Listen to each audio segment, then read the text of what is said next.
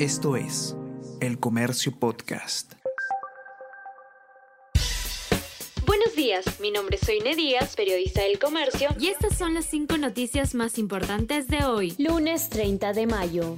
Castillo habría recibido 30 mil soles de Villaverde, afirma colaborador eficaz. Según testigo, empresario entregó suma al presidente a través de Juan Silva, entonces ministro de Transportes. Esto se habría dado en el contexto de nombramientos. Fiscal de la Nación abrió investigación al mandatario por presuntos delitos de organización criminal, tráfico de influencias y colusión agravada.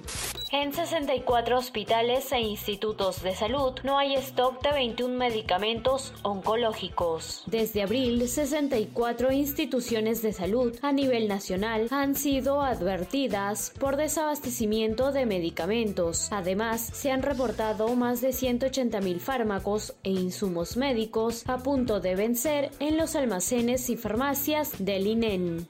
Abogado Juan Lira asume como titular del Ministerio de Trabajo. El presidente de la República, Pedro Castillo, tomó juramento a Juan Ramón Lira Loaiza como nuevo titular del Ministerio de Trabajo y Promoción del Empleo en reemplazo de Betsy Chávez, quien renunció al cargo tras ser censurada por el Congreso de la República.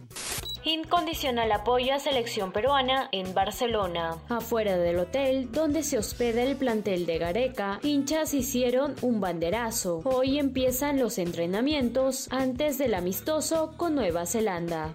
Petro y Hernández disputarán segunda vuelta en Colombia. Los colombianos se enfrentan a una votación trascendental. Por primera vez, la izquierda podría ganar unos comicios presidenciales de la mano de Gustavo Petro y por primera vez un candidato populista sin aval de partido político tradicional como Rodolfo Hernández disputará la segunda vuelta. A todos, ¿qué tal? ¿Cómo están? Eh, espero que estén comenzando su día de manera excelente. Yo soy Ariana Lira y hoy tenemos que hablar del debate presidencial. Podcast Tenemos que hablar con Ariana Lira. Lunes, miércoles y viernes desde las 7 de la mañana. Entérate todo sobre las noticias más relevantes del panorama actual, nacional o internacional. Escúchalo en la sección podcast del comercio o a través de Spotify, Apple Podcast y Google Podcast.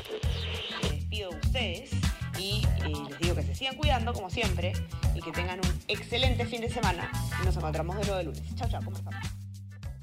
Esto es El Comercio Podcast.